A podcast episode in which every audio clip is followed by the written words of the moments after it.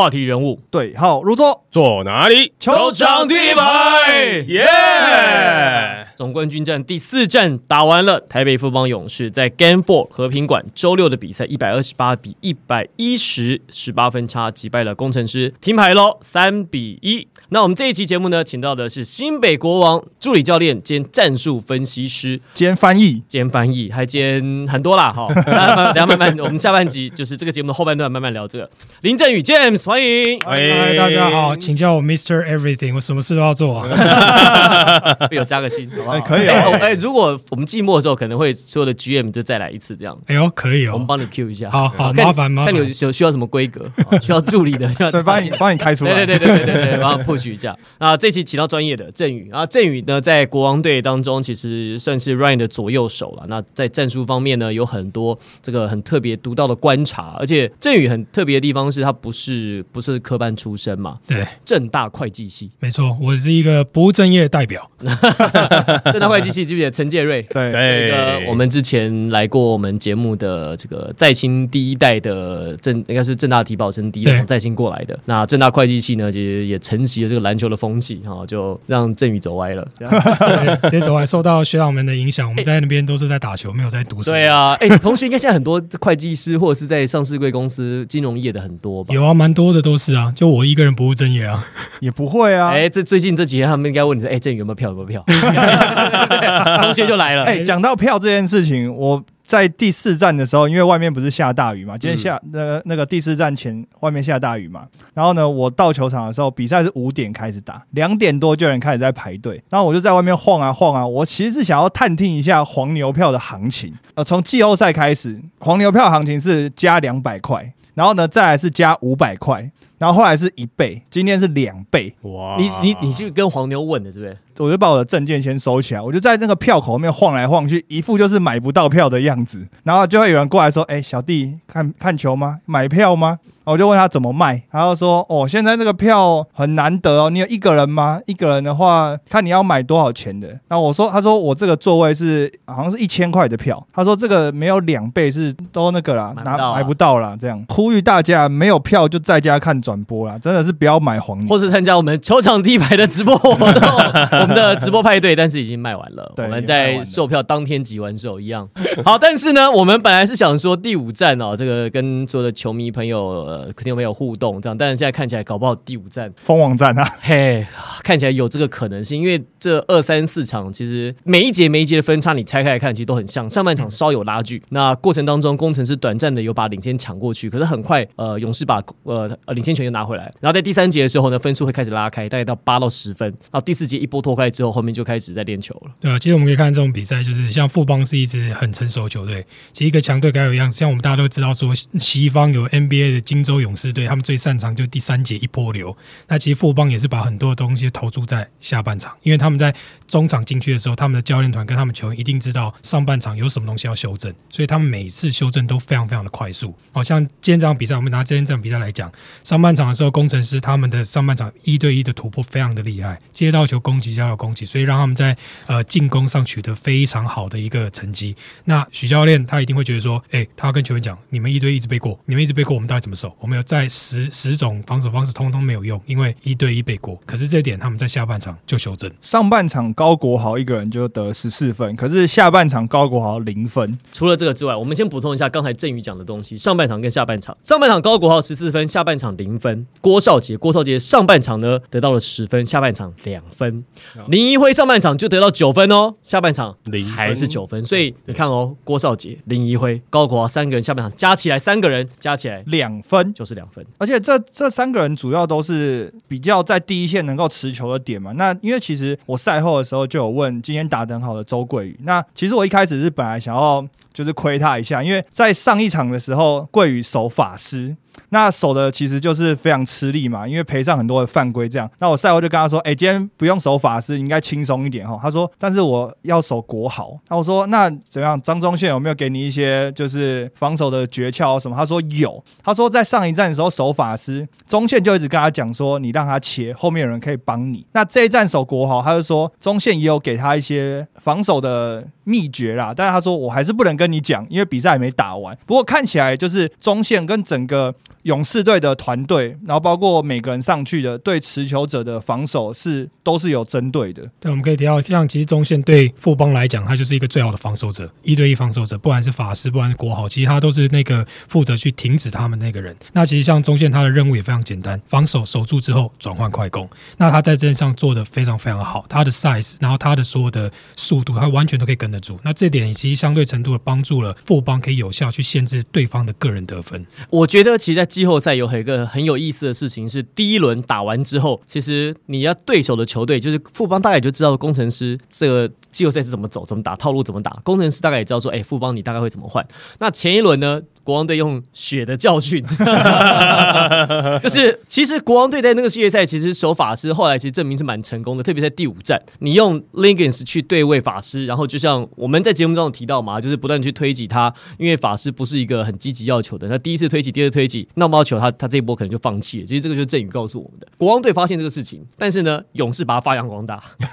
但是发扬光大、欸，没错，对，可是可是富邦他们一样，跟其实跟我们一样，都会有一点点缺憾，就是比方说我们那个 Dray 他可以去单防法师，我们前面前面几场比赛二三四战的时候，其实是凯杰他可以去做到比较好的，然后我们还有呃 Steve 张文平可以去补足这个，所以我们有至少两个人可以去轮法师这个人，但是富邦其实现在看起来只有中线一个人可以去真的去有效限制到法师，这个我们在上一站法师一样是得了二十八分那么高的分数，其实在中线下的时候就会觉得，哎，法师的开关好像打开了，因为其实其他人像是桂宇，其实并没有办法很很真正的去把它守住啊。可是其实呃，勇士没关系啊，因为像你刚刚讲的这个状况，你看中线下的时候，那个时候他们都已经领先十五二十分的啊，那个法师再 再开就就好像没什么关系，感觉上是这样。就是不要被他气势一波带上去啊！可是因为重点是你法师喷了两个三分球之后，勇士队还可以喊暂停，暂暂停，然后张东兴就上来了，张东兴 张东宪就上来了，然后法师就开始就就吊球，所以我我自己是看，就是其实以调度来讲，我们的感觉是，呃，好像在这个季后赛的前面的一两站，跟在第一轮的时候，你发现伦总林冠伦他在调度上面用人很大胆，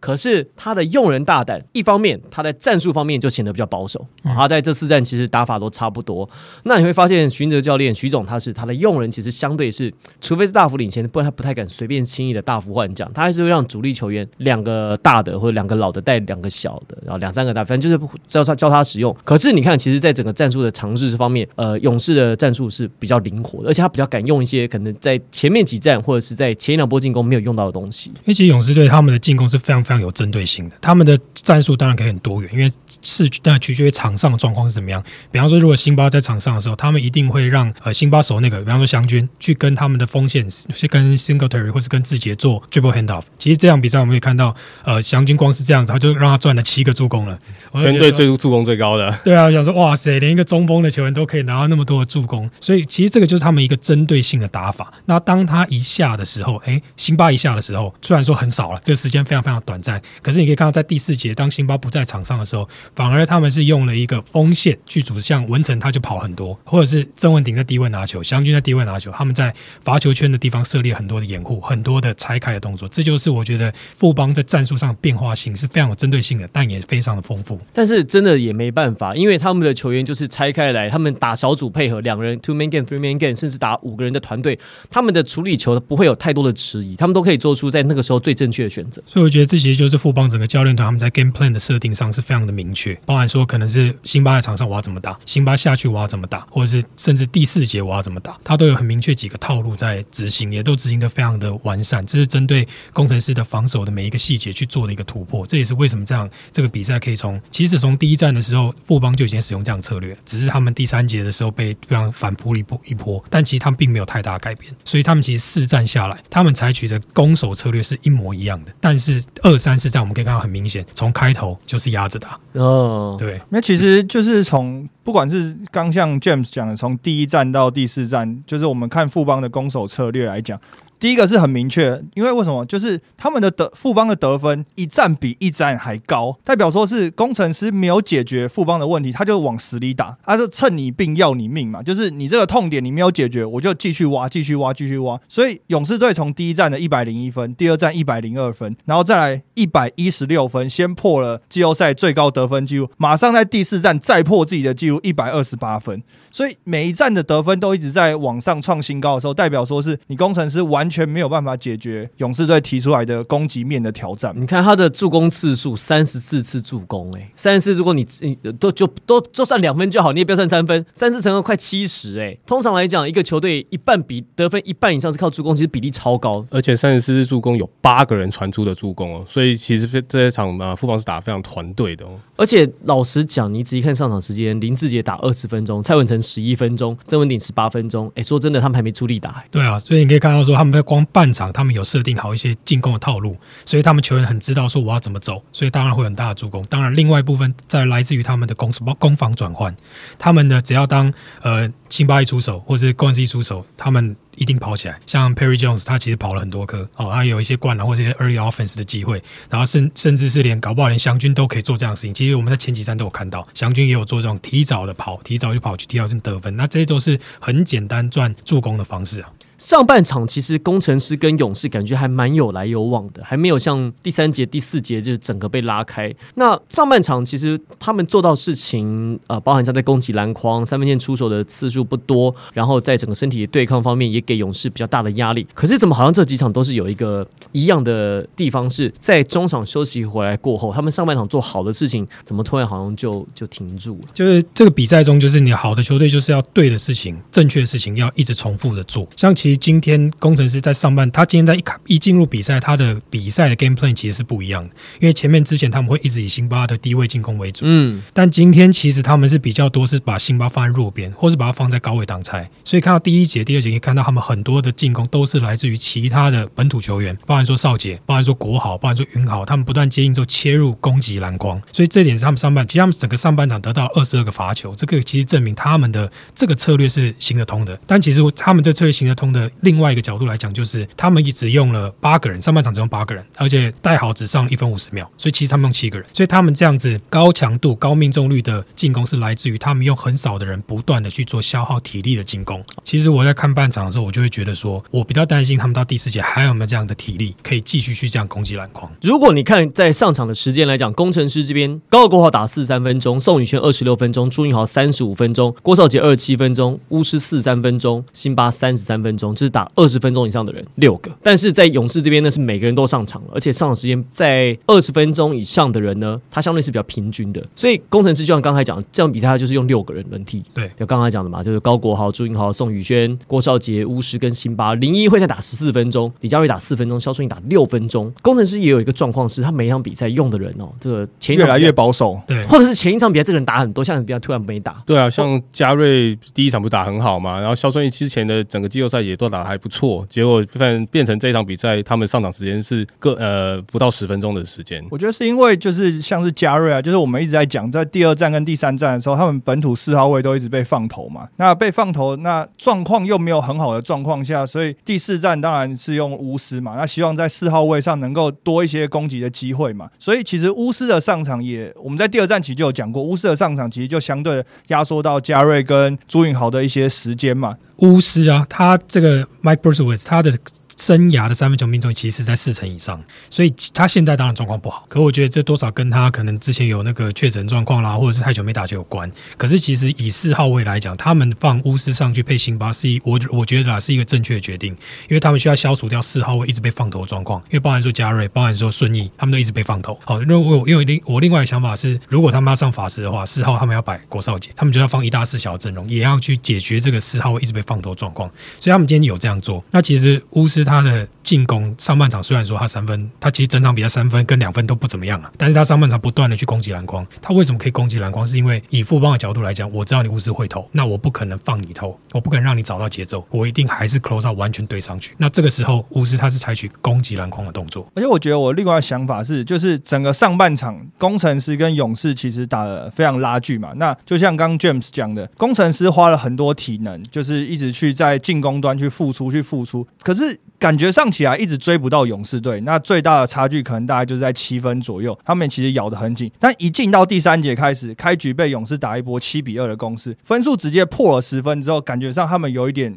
就是有一点溃堤了，因为感觉我付出了这么多的努力，一直把分数盯在这边，结果一下子我就被被拉开到十分，感觉就有点一去不回头了。我那个时候看，我觉得工程师的球员的肢体语言是觉得说啊，又要跟二三战一样了，就是那个我觉得那个心态上面，所以表示徐云哲总教练他在第二站做那个事情是成功的，他就是要在两站之内二 game two game three 这两场比赛，他要把分数破破得很开，极大化就，造成你的绝望感。我觉得那个时候第三就是像第四场的最明显是，我忘了是谁喷进了三分线，然后到达十四分差距之后，我觉得从那一刻开始，我觉得工程师他们在整个攻击上面就完全全失去了欲望。而且我觉得在第四站第三节的时候，我记得有有一幕很我印象很深刻，我在跟主播一起在看球，然后呢那时候呢是工程师花了很多的进攻啊，然后花了很多的时间，跑了很多的战术，好不容易不不管是站上罚球线，还是很辛苦的得到两分之后，一得完分之后。回过头来，马上勇士一个很简单的挡人之后，就是一个大空档，包括 Perry Jones 直接在篮下的灌篮。我就跟主播说，工程师花了这么多精神才得两分，你回过头来又被得两分。其实这不是说我得两分，你得两分，是得分的方式跟内容会让防守球员或是追分的球员很沮丧。哎，其实你刚刚说，其实第三节一开还有一个非常大的一个改变，就是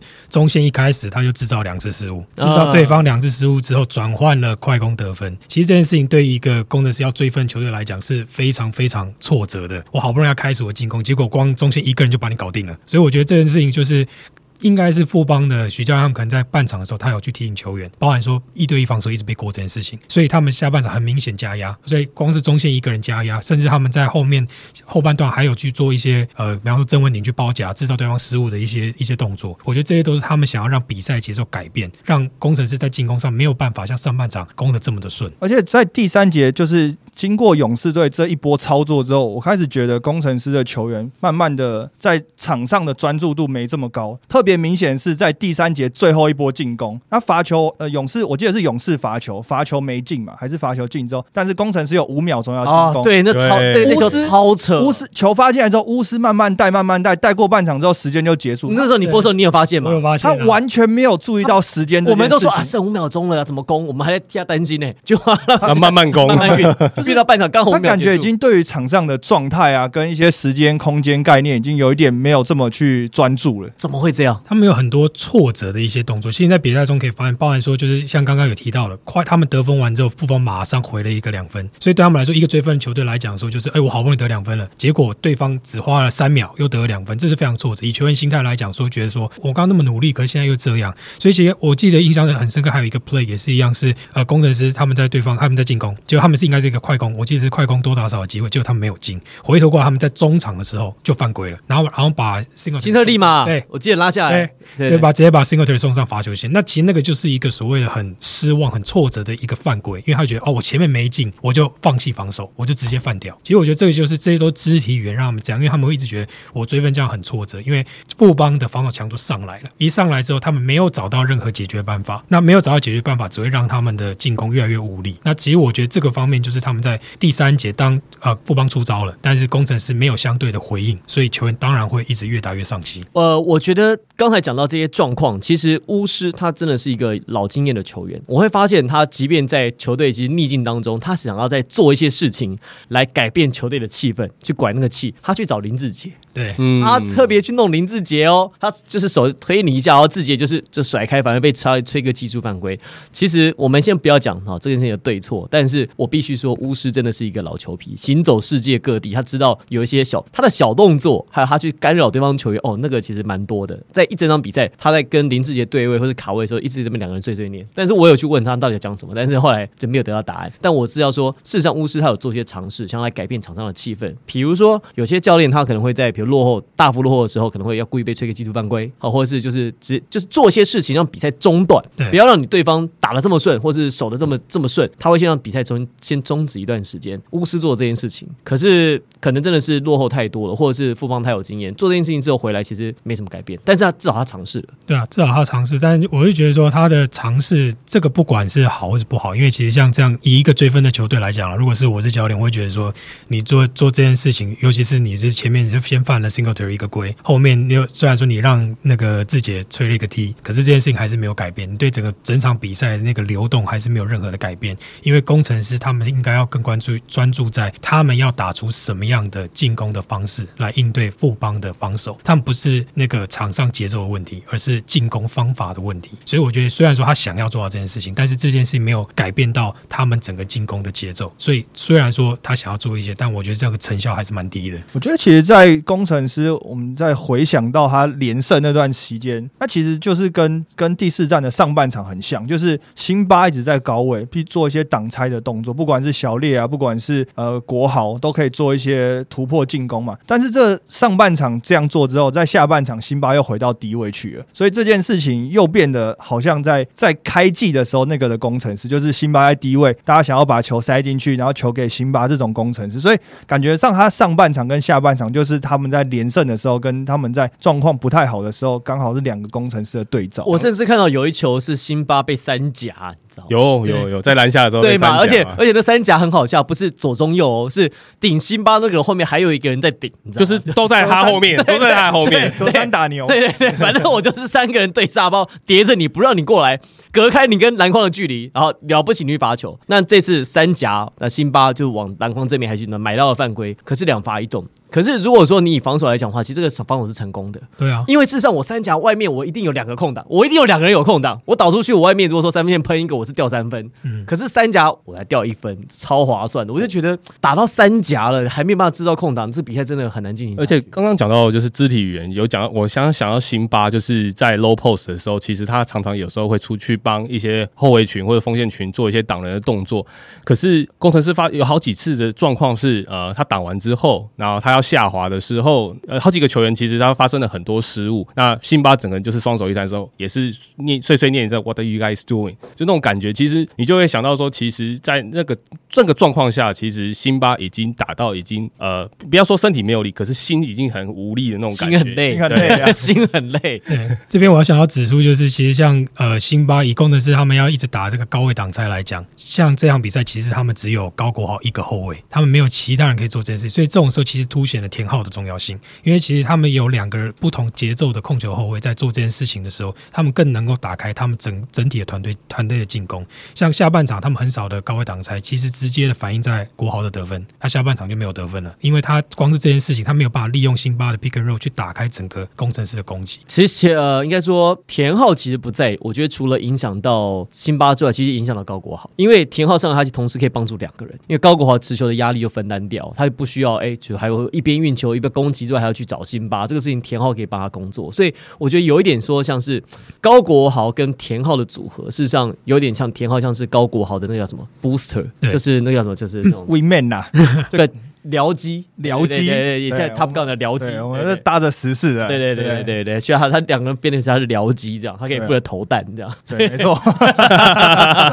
但啊，就是没办法，好，这个就是战力，还有在球员的选择上面就只能这样子了。对啊。可是其实你看到就是第三站跟第四站，我们假设拆开每一节来讲，就是我们刚刚节目一开始看讲到嘛，就是我们拆开每一节来讲，其实工程师跟勇士的这两站对战，工程师连输八节了。就是哎对啊，就从第三站开始，每一节都落后，不管是大幅落后，或者是只输一分。那包括第四站开始，第一节输三分，第二节输三分，第三节输十一分，第四节输一分，连续两场比赛，总共已经输了八节了。哎、会不会等于是他没有任何一节有有反扑，或者是有找到解决的方式，或者是气势的转折，他只能，咬住，他只能咬他。只能咬住。所以一旦没有这个气势的转折点的时候，其实对工程师来讲，他整场比赛会打得非常挫折。所以那怎么样避免被被就是被四比一在被客场被人家封王？我觉得是怎么办？我觉得第一个对工对工程师来讲，就是他们今天已经试了一个不同的先发阵容。那我觉得第一节他们打了进攻，其实他们进攻是可以的。但是我觉得第一件事情是，虽然加瑞被针对，但是还是要让他吃掉一定的时间。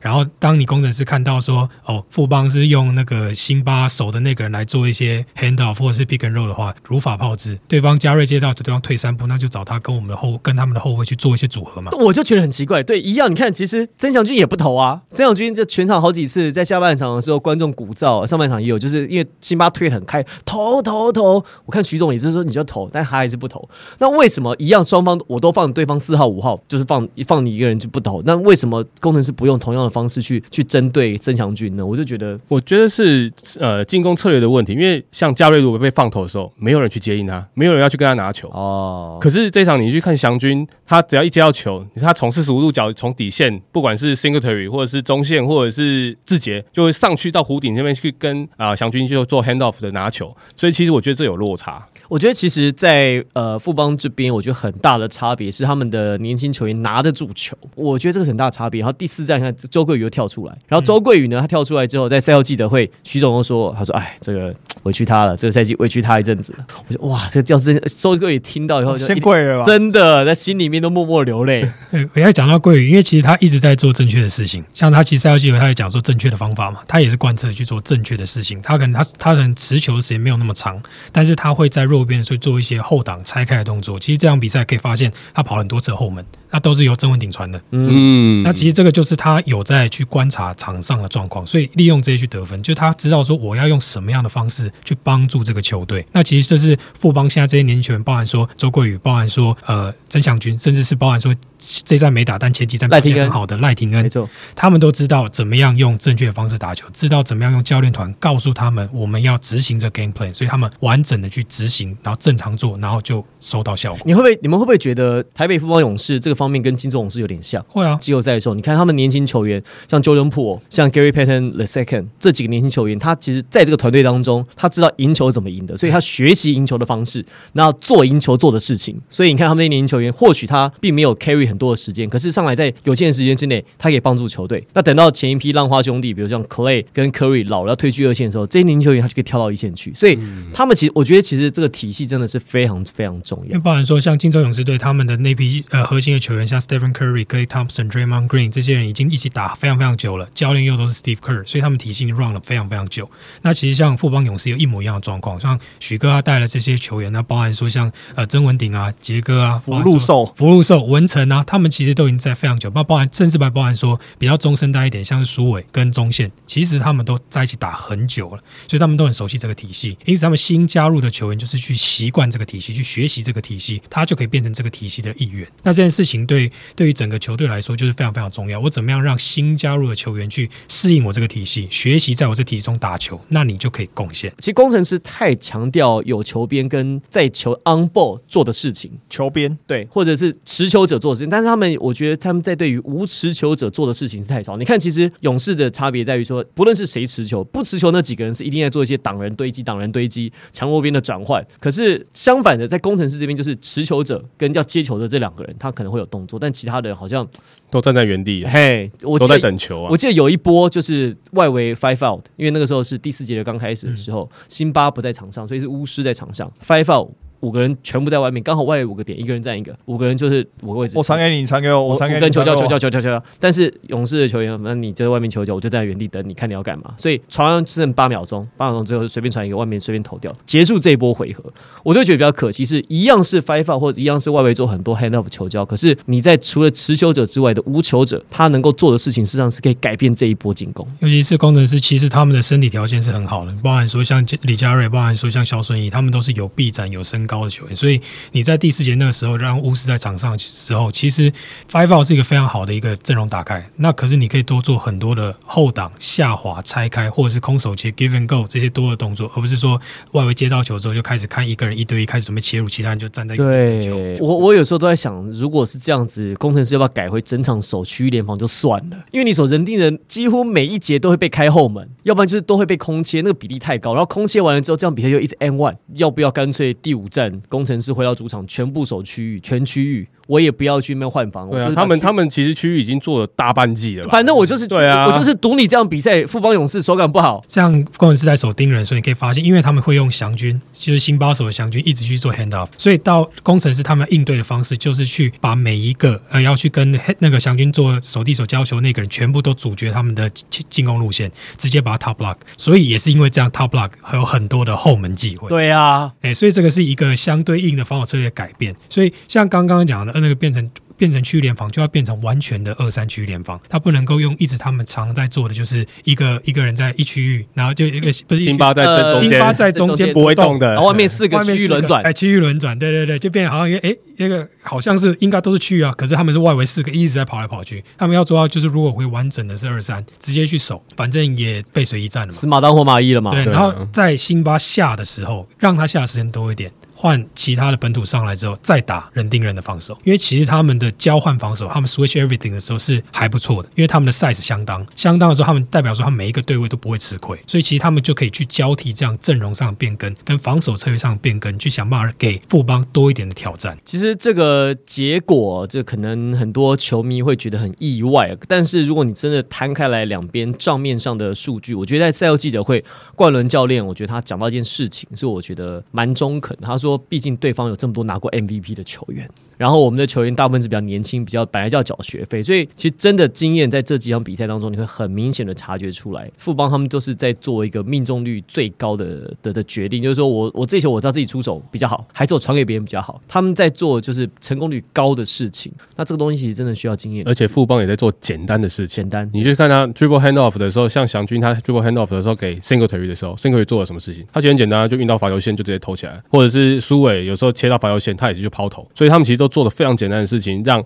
让整个呃攻击的效率可以提升。刚刚讲到是经验值的差距嘛，但是也要另外有有一句话叫全怕少壮嘛。哎，对，那其实这件事情就是像我们在国王队在跟工程师的对战来讲，说第一个很重大课题就是攻防转换，我们有没有办法守住对方的快攻。那其实像这个系列赛会看得出来是，其实工程师的快攻某种程度上已经被富邦限制了。好像因为富邦的回防其实非常快，他们针对这个一定做了很多快攻上的回防的训练。但以工程师来讲，为什么他们打的这么的闷？就是因为他们的快攻并没有真正的去执行出来。所以像嘉瑞这一种、顺义这一种，在 open court 的时候可以去轻松得分的球员，他们没有办法发挥。那我觉得这个也是工程师在第五接下来第五站，他们一定要赢了，他们要把他们这个打法给找回来，让辛巴的抢下篮板之后，有办法一传两传，让他们前锋去攻击篮筐，哎，你会觉得感触很有感触？非常有啊。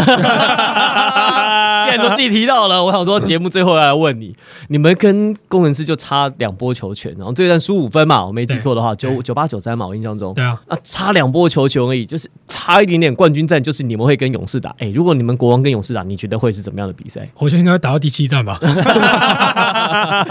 讲要这样讲啊，对。当然啦、可是因为这个打法就，哎、这个比冠军战的风格就会很不一样哦，可是因为我们跟富邦勇士是是相对来说，我们队形上比较像。比较接近。对，比较接近，所以我觉得我们两队的来讲，会一直就是会打得非常接，非常近，搞不好每场比赛都很接近，不会有真的是很大比分的差距。我觉得那是队形上的问题，并不是说我们真的呃，我们真的每一个项都可以压制对方，其实不是这样。因为我们一样，两边的洋将，你如果以 Tom 来讲，他们是塞瑟夫，对，然后如果以另外会投，因为他们小洋将是 Singletary，我们有 DeAndre Leggings。哦，然后林志杰还有配杨敬敏。Yeah，、哦。呃，我们配不上的就是张宗宪了，他那个 他们的风险更稍微比我们。那你们可以用人数来换呐啊对对对就是用凯杰车轮战，对啊，你用凯杰配小敏，然后 Steve-O 配 Steve-O，啊。就三换一嘛。我。我其实觉得，如果勇士跟国王打冠军战，会是你守不住我，我也守不住你，我们就是比当天的手感，谁状况比较好标分战啊。比较，我觉得因为双方来讲，就像就像郑宇讲的，队形接近，嗯。队形接近其实会有一个限制，就是说当队形很接近的时候，你什么策略其实没有太大差别，因为基本上我们队形接近，你用的策略大概就是我用的策略。那双方如果说在球员的经验度、成熟度上都差不多的时候，就是比临场的手感跟临场的状况了。对啊，因为两队其实来讲，我们在例例行赛的时候，两边其实也都打得很接近，都非常接近。因为其实，在场上并没有像呃，可能像工程师有一个无绝对无敌的辛巴存在，你需要花很多时间去解决这个问题。可是我们这边可能唯一要解决就是明哥了，因为他的那个有时候突然手感一来了，真是挡都挡不住。但是他同样的，富邦也有杰哥，他也是给了我们很多第四节的教训，我们很多人都有缴了很多的学费嘛。所以我觉得这就是我们两边都有一个这样主宰性的球星，我们可能真的没有办法解决，就是 single t e r 我们必须要让 DeAndre Liggins 去上。那但相对来说，我们就会丧失一点进去的优势。所以我觉得这个就是两边在比赛的时候，我觉得如果我自己在想，在跟富邦比赛的时候，就会很多像这样子的一个 trade off，我到底要用谁上？我到底要派双阳将还是派一小一大这样上。你看内心多少小剧场。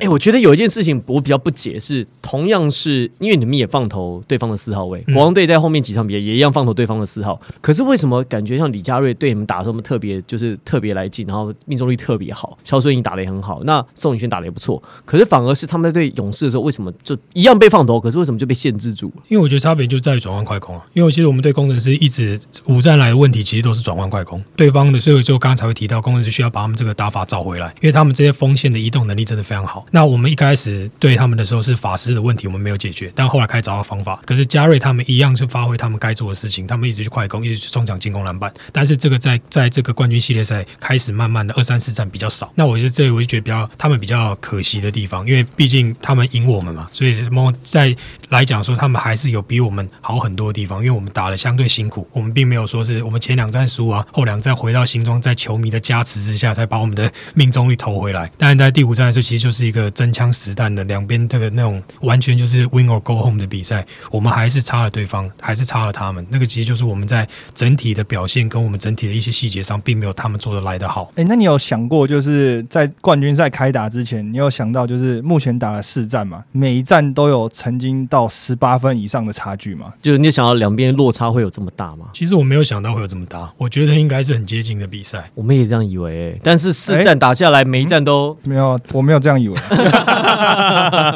他现在就是 Henry 在第一轮预测就是超不准，然后季后赛第一轮首轮就是两两个命中率零，两个都共估，你他预测梦梦想家跟国王啊。对啊，，Tony 是全部猜对。哇，Tony 是勇士三比一啊，呃，工程师三比二。三比二，然后我是呃勇士三比一猜对，可是我是三比二国王啊，就差一场。可是我们在冠军战的时候，我跟 Henry 都预测四比二勇士。没。有，你跟 Tony 哥，啊，Tony 哥，Tony 哥，我跟我跟 Tony 哥预测都是四比二勇士，然后他们叫我第一个预测，我预测四比一勇士然后。我们说真的假的我的说？真假这么大胆 哎，现在现在最有机会就是他 Henry 啊，我我觉得大家最意外的应该就是没有想象打起来落差有这么大哎、而我觉得一样也是差在说，当法师被限制住的时候，巫师的状况真的不好。那我觉得这真的吃亏蛮多的，因为像我们跟跟工程师系列战，我们三个洋将是可以都可以上场，都可以贡献。那这个对工程师来讲会变成说，哎，巫师可以上场，但是他的状况很明显的，每一个人都看得出来很不好。虽然说他可以攻击篮筐，但是今天十八投三中命中，他没有发挥出他外线应该有的那个威胁性。所以下一场应该又是回到辛巴配法师了。哎、不知看道哎、不知道、我不觉得，我觉得还是要巫师配辛巴，给巫师再一个机会吧。因为法师已经被针对，当你已经被针对了，然后并没有一个说，就是他已经上场，已经和平大法师已经发威了，他们还是输球。可是法师有成功过哎、哎、可是我我觉得法师，我觉得我比较认同振宇的的看法，是因为法师上来对富邦很简单啊，我就是张东宪上来盯着你啊，你我就可以，我只要张东宪在，你在，那你基本上没有办法太多的发挥。法师很多时候是张东宪不在的时候，他他得到分数，但是巫师这个点事实上是他只要自己投开来，这个战局就会打开来，所以你要你要给巫师的是耐心，因为巫师他现在是状况不好，你没有看他状况好的样子，但是法师状况再好也就是那样，他状况再好碰到张东宪，他还是被踩住那一步啊，他还是过不去啊，而且今天巫师其实虽然他命中率我们数据上看到是很低，其实可你仔细去看他的投球，其实他的球很多都是差那么一点点他。的出手选择是合理的。合理的，其实他都他其实出手都是 OK 的，就是手感的问题。但是如果他真的手感来的时候，其实会对勇士来讲会造成一定的威胁啊。每一节都在那得分干旱期，他要的不是合理的出手，他要的是不合理的进球。法师可以提供。对啊，法师可以提供那种不合理的进球。我现在一直在讲，就是工程师这四场比赛打的太闷了，他没有那个一波转换起来的那个气势。法师如果让他封起来，他是有办法提供那个气势对啦，的就。像第一战对国王的时候啊，那个四分打一上去之后，整个工程师就活过来了。对啊，对啊，那我觉得他们他呃工，我觉得富邦做的比我们好的地方就在于说，法师他的那个那个那一波流一波流，其实上一站也有啊，上一站也是法师一开始就开始他无双条非常非常满，他就是把它用了很多，但是富邦还是有办法限制住他，然后在下半场把比赛拉回来。那像我们那个现在比较吃亏，就是呃法师当他我们已经以为我们要带走了，结果法师突然来了一波，然后我们就把那比赛缩回原本的，那我们就开始没有办法，我们没有像富邦执行的那么彻底。那其实这个这件事情，法师他可以贡献这样，但我觉得他对于富邦来说不会是一个威胁。嗯可是如果巫师可以投开的话，他可以发挥他原本该有的生涯四成命中率的一个球员的话，这个四号位一直被放投的问题就马上解决。而且 这些勇士就不知道要放投谁了。简单讲，法师现在对富邦已经不会是问题了，因为他的问题其实就是张东宪嘛。对张东宪这样上上上张东宪上去，他就可以限制那法师。法师配巫师啊？法师配如果是，我觉得他们就就浪费他们辛巴的优势啊。哦，好吧，我觉得我法师跟巫师，我们但很多人都讲说要不要用来试试看嘛。那其理论上合理的状况是它是可行的，但实际上可是他们现在已经面临要被淘汰的、要被淘汰的状况下，我觉得冠军教练要的话应该要的话，我觉得应该这场要对，不会是最后一场面临淘汰的时候，反而把上辛巴下去。如果真的会输，那大家就哇哇叫了我。其实季后在季后赛前，因为工程师要冲战绩，所以他用了太多巫师的呃辛巴的组合。其实那段，因为我们看了一下，就是在第二场比赛巫师先发之前，他整整一个月没有正式比赛，他中间他空了太多的时间，所以变成说你真的要磨合的时候，你已经来不及，你没有时间了。所以你那个时候，因为你要冲战绩，所以你大量的使用辛巴加法师这个组合，那变成说你的巫师就被亮了。而且也被很好针对了，对啊大量的勤收资料。对啊，那可以把法师影片剪出来，然后就可以知道所以我要怎么样针对他，我要干嘛干嘛干嘛一。举一动都被监测下去。对啊，你们先。示范过一次，然后富邦又示范过一次，我，下个赛季法师要留在 Plus 里得分就不容易了，大家大家知道怎么守了对。啊，大家对巫师就比较一无所知，因为他打的场次实在太少，样本量太低了。对啊，哎，郑宇到底是怎么样进入到篮球这个环境的？因为你本呃是正大嘛，正大会计系，然后也不是体保生出身，嗯然后真是喜欢打篮球。可是正大会计系不都是应该到金融业或者是一般那种会计师啊那种工作？因为其实我就是我就是从小就很喜欢打球了，因为我高中也是打艺术校队，大学也是。那基本上大学的时候，大概念书跟打球哎的，比打一般组对？一般组一般组，哦那个时候雄鹰还没成立，而我大概打球、念书跟打球的比例大概是一比九，所以大概有九成时间都在打球，所以就其实就非常喜欢这件事情。然后所以毕业之后，其实当然也是有进事务所工作嘛，可后来就是在找一个机会。那那时候刚好是因为我刚好有一个朋友，他是他也是在有认识浦原的的一些人，然后他跟麦班达算是有点认识。然后那时候 Ben 刚好第一年接了总教练，然后他需要有一个人来帮他做一些数据分析的一些，就他原本的工作。那刚好好像听听觉得，哎，好像会计系出身可以哦。然后呢他本来叫你做大数据分析的，本来只想说叫你来做 Excel，然后就分析数据。然后会会有一个会做那个是会 SPSS 的那种，对对对会会跑回归模型的这样子真。的，这搞了半天都捡到宝了。对，他没有，他只是说只要会 Excel 就可以。然后那时候因为我刚好那第一年一开始跟他的呃接触的时候，我并没有就是有并没有付薪，他们并没有付薪水给我啦。我就是真的假的？对啊，一开始的时候就是就是那种，其实很多人都有经历过嘛，就是看我们那个 Ryan 也是啊，就是我一开始都要有那种证明自己的机会嘛。你你这样子这个时间持续多久？其实很短，就半年而已。那还半年还短呐、哎、你家里很有是不是？不是我跟你讲，半年要是现在的现在的那个学生早就已经嘛这上网到 D 卡说什么说你只牵到猴子，没有，那时候那时候我还有前一份工作啊，那个时候我是工作完之后晚上的时间，然后我再开始去做，所以我就是每天都没有休。哦对啊，因为那个那个时候 respect respect respect respect，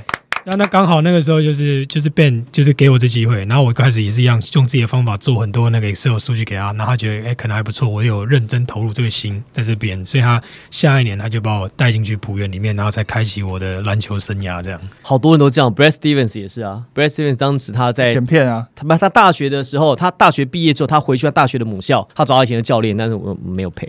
对，但是过没多久他就他就独当一面了。所以我就花蛮多的时间，因为其实 Ben 那个时候比较好笑的是，一开始进去的时候，我完全不懂那个系统到底干嘛。我们记得那时候我们一开始在去一个比赛，好像是亚冠杯吧，然后我本来他第一天叫我第一天比赛完叫我整理数据嘛，我跟早上给他，他马上就说这个数据没有用了，你是当天比完赛凌晨半夜就要给我，所以那时候才开始去哦，原来是要这样子去工作，然后才用这段时间，因为像 Ben 他是一个他用的方法是我做东西给他，只要他没有说我不好，就是代表我好，所以我永远都我永远都是到后来我才知道说哦，只要他没有意见就是好了。哦，只要他没有意见就是好了。所以当他都没有意见，然后他开始会跟我讨论的时候，我就觉得说，嗯，应该 OK 了吧？就 就用这种方式，然后才慢慢的去去去搞定整个比赛的那个分析的这个状况。那你跟这么多非台湾本土科班的教练合作过，Ben 麦班达、啊 Ryan，那也有跟台湾本土的教练合作过嘛，在带国家跟国家队合作的时期，嗯。那浦原的时期，哎，在正大也有。在，正大也有。对，因为我那时候那时候在浦原是，那时候刚好也有在，就是因为自己的母校嘛，就是刚好雄鹰刚成立，所以有帮助紫薇，然后一开始在做一些球员的，因为又刚好那个时候帮助紫薇之外，也有帮助石青，所以就是南山跟正大这边都有做一些帮忙，就是帮忙这两个总教练。那刚好那时候雄鹰比较需要，因为刚开始成立，然后只有七个那个替保生，所以那时候就是从第一年的时候开始帮他们，就帮他们设计一些呃进攻战术啊，那对对手禽兽的一些资料收集。所以其实我对这些这批球员了，蛮多球员，像像现在在国王队，像凯杰、像 Omar、像是宇豪，他们其实我在学正大的时候就已经带过他们了。所以这对我来说，就是我跟过他们教练，所以我也了解紫薇跟石青他们怎么样去带球队，因为尤其是他们带学生球队。那我觉得他们这两个教练，我其实我自己很幸运，因为他们其实真的非常相信我给他们东西。即便我一开始接触石青的时候，那时候最早是在 U 十八，那个时候他根本不知道我是谁，可是我跟他讲，我跟他分享的，他其实都很愿意吸收跟采用。那那个事情是让我觉得我非常幸运，我跟到这两个非常观念非常开放，然后可真的是很尊重每一项不同专业的人。最后一个事情，那你跟了两个杨教练啊，还有像石青跟紫薇，甚至本土科班上来的教练，你觉得差别在哪边？我觉得差别是在于说，杨教练他们的思想，其实像 Ben 严格说起来，他不能算是一个杨教练，对对对因为他跟着许哥蛮久了，是是是所以我主要是讲 Ryan 带来的影响，因为他是 NBA 的发展的教练，然后他跟过蛮多个名教练的，所以其实我在跟他聊天的时候，他都会带给我一些观念，包含说，呃，我在比赛进入到比赛的时候，我要怎么准备比赛？为什么我要让球员休息？为什么我们一天要练一次球？为什么这休息远比训练更重要？因为当一个赛季长了，像 NBA 他们打八十二场比赛，他们可能比赛是打一休一，打一休一。那这个时候，如果你还在休一的那一天去练球，高强度，球员不可能受得了。那个这个在台湾的观念会觉得说，哦，我比赛可能以前 SBO 是四五六日，可能四天三战，或者是四天两战。四五六就打完礼拜一休啊，二三狂练啊，二三狂练嘛，对啊你就觉得二三狂练，而且还是要早晚各一场。哎呀，对啊，就是会用一种比较我要球员练球，我要用一个比较压迫式的方式。可是 Ryan 的想法是我这样练是告诉你怎么样成为一个职业球员，你应该是要对自己的表现有一点负责任，所以你知道自己比赛哪里不好，你花时间自己去加强，而不是由教练逼着你去投篮。逼着你去练自己的个人技术，我觉得这个会是我目前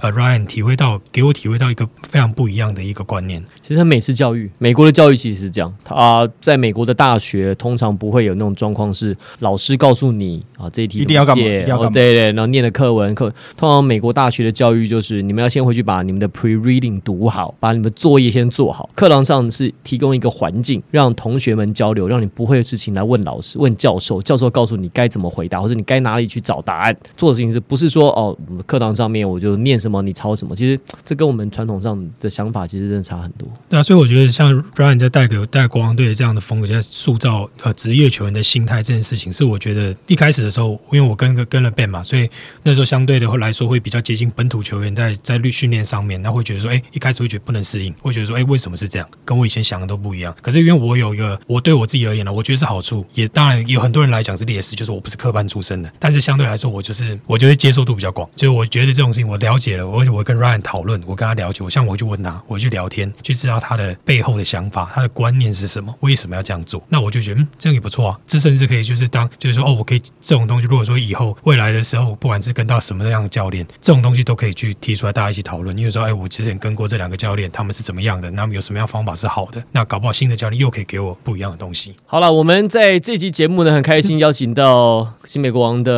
林振宇 James 啊，我们助理教练跟战术分析师。那其实我接下来我有一个话题啊，可能在球季结束之后，我想要把就是很多目前呢、在 Plus League 或者在 SBO 不是有科班出身的助理教练取们，哦，蛮多的。哎、很多吧？尼玛，然后还有富邦的尾号。尾号，尾号，对尾号，然后还有我记得还有两三个人，其实都不是真的传统科班出身，可是他们事实上都可以做到很专业、很职业的事情，所以这也代表说，要当教练，其实你并不一定要知道的是很多的战术，就不不是说说当教练，你的你你需要很多你很特别的战术才能当教练。其实当教练有时候需要的是一个观念跟一个方法。我觉得这个是接下来我们在球季结束之后，呃，搞不好很快啊，搞不好后天呢、但最晚就是这下礼拜嘛，礼拜五嘛，就一三五再打就结束了。那我们接下来还会有更多的计划跟活动，然后也请所有的球迷朋友、听众朋友继续支持我们的节目，还有我们的来宾。我是王柏林，我是 Henry，我是 Tony，我是林振宇 James，希望第一排我们冠军战 Game Fight 再见，拜拜。拜拜。拜。